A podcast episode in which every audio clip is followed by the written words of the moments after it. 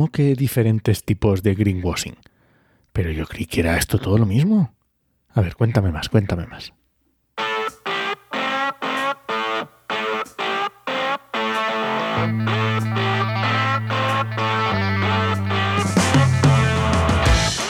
Bienvenidas y bienvenidos a RSC, Rescate Sostenible Corporativo. tu podcast salvavidas para sobrevivir en la selva de la sostenibilidad sin morir en el intento.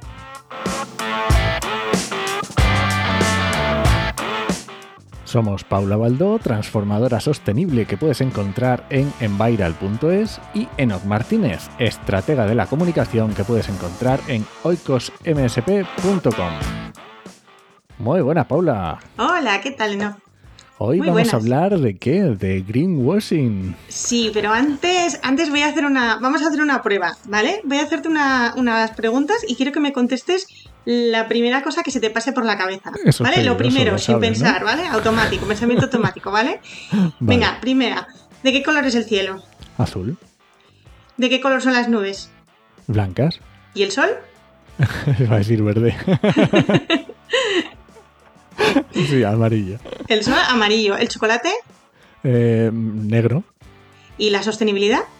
em, no lo sé, verde. Que como tú, como casi todos, yo creo que piensan automáticamente, ¿no? Que la sostenibilidad es verde. Sí, sí, sí, Yo totalmente. creo que es el color. Por desgracia es el color. Y del color derivan todos los greens de los que vamos a hablar hoy. Que por cierto, si alguien juega golf, es otro green diferente. Ah, vale, no tiene nada que ver, ¿no? No tiene nada que ver con el golf. Vale, vale. Bueno, eh, entonces, lo primero, greenwashing. Greenwashing. ¿Qué es el greenwashing? Es una palabra inglesa que da mucha más sonoridad que cómo se dice o cómo se ha traducido en español, que es ecoblanqueo. Personalmente no me acaba de convencer de todo, ¿vale? El ecoblanqueo. Yo tengo mi propia traducción personal, que ¿Cómo es le llamas? yo postureo ambiental. Sí, me gusta más.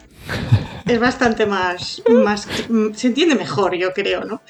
Yo y sí. básicamente es un poco, pues, eso que hacen muchas empresas, marcas, eh, para intentar parecer sostenibles y mostrarse sostenibles al mundo y que luego rascas un poco y, y ahí es agua de borrajas, no hay nada interesante ahí detrás, es todo postureo, precisamente. Pero tú crees que con, con la, con la O sea, ya todo el mundo sabe, está acostumbrado. ¿Tú crees que todavía hay marcas que se arriesgan? Uf, que sí hay, que sí hay. Y, y yo siempre lo digo, yo soy buena persona y creo siempre en la bondad de la humanidad y siempre pienso que la mayoría de las veces es por desconocimiento más que por maldad, pero Mala sí que se ¿no? da, o sea, se da mucho. Y ahora que cada vez tenemos la sostenibilidad por fin más en boca de las empresas y organizaciones, pues mm, hay algunas que de rebote les toca. vale, o sea que sí tenemos greenwashing y Sí, sí que tenemos que a- hacer el ojo a descubrirlo. Sí, tenemos que hacernos un poco a ello, tanto como consumidores y consumidoras, que ahí somos el principal foco, ¿vale? Y es donde nos acaba llegando, como también a la hora de si, por ejemplo, nos interesa y tenemos dinero y queremos invertir, por ejemplo, en una organización, pues a lo mejor también queremos tener claro dónde van. En mi caso serían mis céntimos, en caso de otros eh, serán pues sus miles o sus millones de euros, ¿no? En otra- en otras economías. Oye, ¿y si nos dedicamos a esto del medio ambiente? Eh, para no meter la pata, porque Para no meter la pata momento- también, es muy interesante. Para no meter la pata, sobre todo si eres responsable, eh, responsable de comunicación, por ejemplo, eh, o de marketing, que suele tocarte tratar o hablar de estos temas. Y muchas veces simplemente tra- te trasladan el mensaje, ¿no? En plan, oye, desde, desde el área de sostenibilidad o desde dirección queremos que se diga esto, ¿no? Cuéntalo bonito y cuéntalo bien, que es lo que se suelen decir al de marketing. Pues, pues ojo con esto también. Y si somos los responsables de medio ambiente ya directamente, eh, aquí hay que ponerse las pilas, serio. Vale, vale, vale. o sea que no se libra nadie, ¿no? No, no, no liberamos nadie. Vale, ¿y por qué vamos a hablar de tipos de greenwashing? Pues vamos a hablar de tipos un poco porque en realidad el greenwashing abarca tantas, tantas, tantas cosas, ¿no? Y puede interpretarse de tantas maneras que si lo clasificamos o lo ordenamos un poco en tipos, a lo mejor también nos ayuda no solo a detectarlo mejor, sino también si estamos en una organización a ponerle soluciones a ese. greenwashing que estamos haciendo concreto. Es mucho más fácil ir a por cosas pequeñas que al concepto abstracto, ¿no? De greenwashing así general. Vale, y me gusta el, hecho de que si le pones nombre también es como más mm, fácil y tangible, ¿no? Sí, es más, más cercano y entonces es más atacable. Vale, venga, me gusta. Venga, pues nada, dime algún tipo de greenwashing. El problema del programador es que va para, para, inglés, ¿vale? O sea, es como una clase de inglés extra. Porque, por desgracia, todas estas palabras y estas cosas se, siempre se acaban hablando primero en, en, inglés antes que en español. Y entonces, hasta que encontremos una traducción o una palabra, pues, pues vamos a, tardar. Pero bueno, yo voy a intentar buscar, en la mayoría de los casos, en donde pueda, lo que más se pueda parecer, ¿vale? A, a castellano, porque es un poco complicado. Y una, y una de ellas, que por cierto es la que yo creo que más se está empezando a escuchar, es lo que en inglés llaman green hashing, que esa es la que más, la traducción más sencilla, hash es susurrar, ¿no? Más o menos, o hablar bajito. Y, y, es el ecosilencio, se ha traducido como ecosilencio. Y es como el extremo contrario al greenwashing, curiosamente, pero es greenwashing. A ver, a ver, a ver. A ver. Te acabo de dejar todo lo que, ¿verdad? Sí, sí, me lo tienes que, me lo tienes que explicar. Te explico. Mira, es tener tanto miedo al greenwashing que aunque haga cosas bien de sostenibilidad, me las callo. Vale. Las escondo. Y así me ahorro, uno, que me acusen de greenwashing porque no tengo claro si está bien o no está bien. Y entonces, pues oye, mejor me lo callo. Y también evitas pues que haya pues, inversores que te estén haciendo un escrutinio ahí intenso y más gordo, sino que bueno, como no está ahí, no dices nada, pues, pues pasan un poco más de largo y no te afecta tanto y de hecho hay empresas que, lo están haciendo y a mí me pasa desde hace muchos años, no había palabra, pero clientes que tienen miedo a comunicar. Claro, y aquí es justamente lo que dices tú, el, el, caso contrario, es mm, estás infra, te estás infravalorando o estás dejando de comunicar algo que es importante o que puede ser importante precisamente por, esa, por ese miedo. Por ese miedo, sí. Y este Tú, lo estás viendo, quiero decir, ¿qué afectación le ves? ¿Qué problemas le ves? En primer lugar, que en el momento que deciden comunicar, eh, se suele interpretar como greenwashing esa primera comunicación, porque han tardado tanto en hacerlo ah. y buscan además que es, es, que es como que buscan, o al menos la experiencia que yo he vivido es que buscan ser como muy perfectos. Es como eh, nos pasa a las personas, ¿no? Sobre todo si es, por ejemplo, alguien muy perfeccionista, ¿no? Que hasta que no esté el producto o el servicio o la idea o lo que sea perfecto no lo sacamos fuera, vale. pues les pasa lo mismo. Y entonces ahí es cuando a lo mejor mmm, tienen más problemas, porque además hay un desliz y entonces ya se la acabóse, acabóse ya. Vale, vale, vale, vale, me gusta, me gusta pero sí, se, cada vez se habla más, ¿eh? Y de hecho en, LinkedIn, que es donde más me muevo yo para estas cosas, eh, es uno de los temas que, está empezando a preocupar. Muy bien. Venga, otro más. Más. Eh, green lining. Green lining es mm, iluminación verde, vamos a decirlo así. Line, me suena a superhéroe, pero A superhéroe, ¿verdad? eh, sí, a linterna verde suena literalmente. Básicamente es eh, iluminar o dar luz o dar visibilidad a unos aspectos de sostenibilidad para desviar la atención de otros negativos. Este sí que me suena. Ese te suena, ¿verdad? Vamos a centrarnos en esta cosa bien que tenemos, que es minúscula, porque por detrás estamos haciendo una barbaridad, pero no quiero que te fijes. Fíjate en esto, y entonces es donde ponen el foco. Esto es muy típico de marcas que se dedican a X y toda su comunicación va encaminada a Y que no tiene absolutamente nada que, ver con su negocio. Y dices tú, pero mm, ¿qué me estás contando de mm, esto si tú te dedicas a, otra cosa? Exacto, exacto. Dan valor a un detallito, ¿no? O una pequeña cosa que hacen. Y lo peor de todo es cuando lo que están intentando esconder es muy grave. porque hay ocasiones en las que te encuentras Aquí ya sí, yo soy consciente que cuando se hace esto está totalmente hecho totalmente buscado, totalmente buscado de encontrarte marcas que promocionan, pues yo que sé, que ahora tienen un embalaje, puedo inventarme, un, em, bueno, no, no me lo voy a inventar, es un caso concreto, de hecho, pero no voy a decir nada.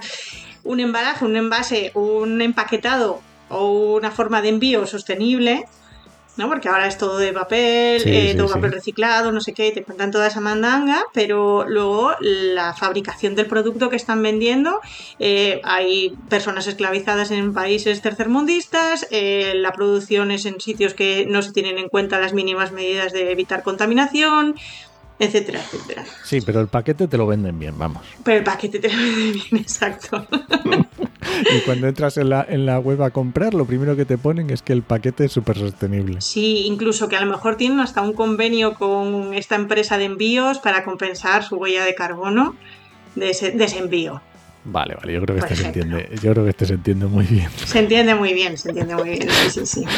Venga, otro que sea más difícil todavía. Otro que es un poco más complejo. Este es más difícil de entender, ¿vale? Es el green crowding. Crowd es multitud en inglés. Entonces es como esconderse en el montón y se refiere a, pues me meto en una asociación que tiene pues como objetivo luchar contra la reducción de plásticos, pero no hago nada, o sea, simplemente tengo mi loguito de que pertenezco a esta, a esta entidad o a esta asociación y entonces parece que estoy haciendo algo porque estoy metida en este tipo de embrollos y soy uno más del montón de entidades y empresas que está metido.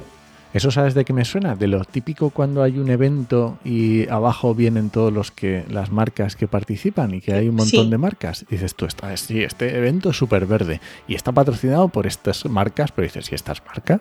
Estas marcas que hacen aquí, exactamente. Esto también es, eh, esto pasa mucho cuando algunas incluso asociaciones de determinados productos se generan o se crean para para parecer más sostenibles. Yo cuando doy formación sobre greenwashing, que algunas veces cae, y sobre comunicación sostenible, uno de los ejemplos que, suelo poner es un tema que hay con, fabricantes de detergentes y de, detergentes y productos de lavadoras y, tal, porque tienen su propio, se han juntado un grupillo eh, y tienen como una especie de propio sello, entidad, asociación que se han montado en el cual se certifican con que son muy sostenibles a sí mismos y, luego intentas averiguar con la mala fe que tenemos algunas, eh, intentas entender, enterarte de qué es, lo que, qué es lo que hacen, por qué les dan este sello y te enteras que es cumplir la ley. Sí. Es un ejemplo. De estos hay muchos, ¿eh? De, estos, hay muchos. De estos también hay muchos y te enteras Pero también es eso, a lo mejor eso, se meten en asociaciones que son muy grandes y, en realidad a ver, voy a poner un ejemplo y algunos se echarán las manos a la cabeza. Eh, asociarse al Pacto Mundial. Claro. Hay muchas empresas que soy plenamente conscientes que se han asociado al Pacto Mundial porque era fácil, porque sonaba muy bien y porque no exigían grandes cosas. Ahora Pacto Mundial ha dicho, ah, sí, sí, os habéis asociado, pero es que ahora me tenéis que reportar que habéis estado haciendo en sostenibilidad. Y entonces hay muchos que están diciendo, uy, uy, uy, uy, uy, a ver qué hago ahora, ¿no? Me gusta, me gusta. Pero, pero Pacto Mundial es un ejemplo de esto, ¿no? Me meto en ese montón, que somos son muchísimas empresas, que muchas que lo están haciendo bien y así pues parece que yo también. Me gusta, me gusta. Venga, este otro que también. Otra que te va a encantar, el green shifting. Shift es de intercambiar, ¿no? Y aquí se basa en eh, intercambiar la culpa. Y es hacer creer al consumidor o a la consumidora que es suya la culpa, o al usuario.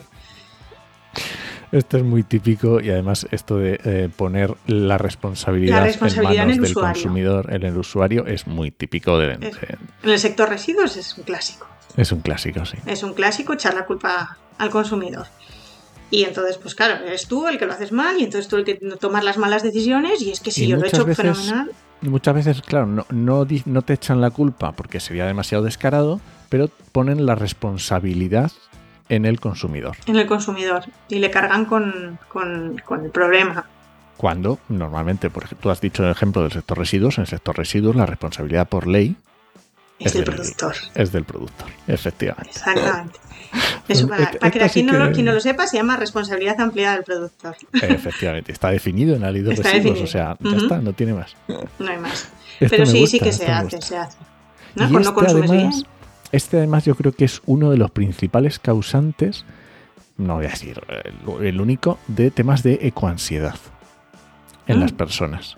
Porque al poner toda la responsabilidad en que no digo que sean solo las marcas los que lo hagan y que también es importante que cada uno mm, sea responsable de sus actos, pero yo creo que este tipo de greenwashing afecta bastante. Pues aparte de esto, mira, otro ejemplo eh, que va con esto también es un poco el de Ahora se está poniendo muy de moda en marcas como Zara, eh, bueno, Inditex, voy a decir, y estas grandes marcas y tal, eh, que se ha puesto, y mucha gente está tirando la mano a la cabeza, lo de eh, dejar de hacer envíos gratuitos en las ventas online. Y lo están vendiendo como sostenibilidad. Vale, vale, vale. Esto también es echarle un poco la culpa al otro. Es que no elegiste bien la talla. Mm. ¿Cómo no elegiste bien la talla? ¿Eh? Qué mal. Ahora me lo tienes que devolver y claro, es que consume... Emite mucho la devolución. muy bueno, muy bueno. ¿Vale? Así que ojo con, eso también. Venga, Luego tenemos más Green, Green Rinsing, que este es este, hay que estar muy espabilado, ¿vale? para este, darse cuenta de esto. Este, hay que estar muy espabilado. este es para nota. Porque hay que estar haciendo, hay que ser mala persona como yo y estar haciendo seguimiento durante mucho tiempo. Es así. Y consiste en cambiar los objetivos antes de llegar. Por ejemplo, voy a poner un ejemplo, mm, me voy a inventar los números y no voy a decir ninguna marca porque me lo estoy inventando, pero son, la práctica es así. Yo me pongo un objetivo de objetivo cero emisiones para 2025 y de repente llega 2022 y me doy cuenta que 2025 está del lado de la vuelta de la esquina, no he hecho absolutamente nada y entonces antes de que llegue 2025 mi nueva campaña comercial es tengo objetivo eh, cero emisiones 2030. Vale, vale, vale, vale. Uy. Yo que soy un desastre y soy muy, muy mala recordando números, números en general, fechas, eh, cantidades, eh, todo eso se me da fatal. yo lo veo. O sea que mm, cuidado con eso. ¿Vale? Porque es eso, es, estoy a punto de llegar, pero veo que no llego, me he puesto un, tope, un límite, me da igual un, objetivo y como no llego, pues lo amplío un poco. Y entonces ya me doy margen de 10 años más. Esas Está muy bien. Y esto también de reducción de porcentajes y donde había dicho 50 ahora digo 30 y donde... Y ahora digo 30, sí. Eso es. O juego con las dos. Había dicho 30, ahora lo subo a 35 y en vez de ser para el 2025 es para 2050. Sí, también es muy buena esa. Jugamos así un poco con las dos, con las dos versiones. Venga, otra muy típica. Otra muy típica y que, y que seguro que quienes nos estén escuchando eh, están hasta, hasta el moño de verlo, es el, green labeling, que es el etiquetado engañoso, que es mm, básicamente poner cosas mm, muy bonitas como eco-friendly, amigo de la tierra, eh, reciclable, sostenible. A mí, me encanta, esto de las marcas que se inventan sus propios sellos. y se ponen un solo sello que dicen verde, muy bonito, así, circular, le ponen como si alguien le hubiera un sellito y dice esto, perfecto. Exacto, exacto. Y ese sello no es nada. Eh, mira, eh, una recomendación, si alguien quiere echarse unas risas, ¿vale? No sé si quien nos escucha, no sé, seguro que tú sí, pero que no sé quién nos escucha lo conoce, pero hay una plataforma que se llama FreePic, que FreePic es una página para descargarte imágenes vectoriales y tal, para, bueno, lo utilizan profesionales del diseño, para páginas web y demás. Que poner ecoetiqueta o green label o sello verde en la búsqueda, que eso no te cuesta dinero porque FreePic para algunos usos es, gratuito podéis alucinar con lo que sale. Y hay algunas que están tan bien diseñadas, porque evidentemente esas imágenes las hacen diseñadores gráficos profesionales, que si no tienes ni idea te la cuelan. Te la cuelan. Y, yo conozco marcas que hacen eso, cogen uno de esos y le ponen su nombrecito, le cambian un par de cosas en, marketing y, ya está.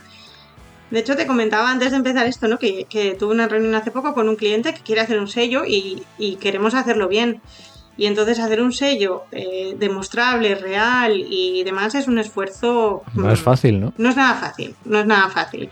Yo ya les metí miedo diciéndoles las nuevas normativas que vienen de la Unión Europea, que se está poniendo súper seria con el, el greenwashing, el ecoblanqueo que han traducido aquí, que curiosamente la Unión Europea lo va a tratar desde la Directiva de Protección al Consumidor. Ah, qué bueno. El enfoque que le dan está, está ahí. Entonces van a prohibir ese tipo de cosas. Van a prohibir... De hecho, la idea es prohibir cualquier manifestación o proclama de sostenibilidad que no pueda ser objetivamente demostrable. Ostras, está, esa, es, la, línea que ¿eh? pretende la... No, no, no es. Entonces, todos esos, por ejemplo, les explicaba a estas personas el otro día pues la diferencia eh, reciclable, ¿no? Me decían, es que el cartón es reciclable. Y yo, sí, es potencialmente reciclable. Pero es reciclable siempre. Y yo, no, tiene la capacidad de ser reciclado. Pero, eso no quiere decir que se recicle. Alguien tiene que hacer eso. Exacto, ¿no? Entonces hay que, hay que mirar ahí. Pero bueno, ahí estaremos trabajando. Muy bien. Bueno, ¿quieres decirnos alguna alguna posible más o, más o alguna que se te ocurra que sea muy típica? De estas las típicas es que yo creo que son muy fáciles de cambiar el loguito y ponerlo verde o... Hay muchas de esas, hay muchas de esas. Los, eh, ¿cómo se llama en inglés? False friends, eh, que se utilizan en inglés, pues se hace, se utiliza también en, en, greenwashing para decir pues los amigos falsos, ¿no? De asociar un producto con hacer una campaña de color verde. Por eso te preguntaba los colores cuando empezábamos, ¿no? La campaña de repente es de color verde y ya es sostenible. Claro. Muy bien. ¿Alguna cosa más o despedimos? Mm, yo creo que ya han tenido información suficiente a lo mejor, ¿no? Para, para estos días. Pues nada, despedimos. Muchas gracias por escucharnos y puedes dejarnos comentarios y sugerencias en podcastidae.com o en tu reproductor preferido. Hasta luego. Nos escuchamos. Ostras, se me ha olvidado. ¿Qué ha pasado, Paula? ¿Qué me tenías que contar? Tenía que contarte que ahora justo estos días, hasta, bueno, todavía quedan treinta y pico días, veinte y pico cuando nos escuchen esto, estamos en plena campaña de Berkami para un libro precisamente que habla sobre greenwashing aquí en España. ¿Que has escrito un libro? Bueno, yo no, yo solo un capitulito, ¿eh? somos, en total somos 15 autores y autoras. Muy pros, además hay gente muy, muy, muy pro, muy buena, que sabe muchísimo del tema. Yo he aportado mi pequeño granito de arena sobre cómo afecta el greenwashing a, luego a, los consumidores y a las decisiones de compra. Pero, pero hay cosas muy chulas, muy chulas, eh, gente explicando desde qué va, cómo empieza, ejemplos, Aquí yo me corto más con los ejemplos, pero en el libro se ponen nombres de empresas, eh, de personas, de, todo, de todo. Ah, sí me gusta, sí me gusta. ¿Y cómo se llama en Berkami? El Berkami, el bueno es Alerta al Greenwashing. Como el título del programa, supongo. Sí, como el título del programa. Si alguien, dejamos las notas en el programa y dejaremos cuando salga el, libro, cuando ya esté, cuando ya haya pasado el Berkami y ya esté publicado, dejaremos también el enlace por si alguien lo escucha pasado el tiempo. Vale. Para que se lo pueda comprar. Venga, chao. Hasta luego.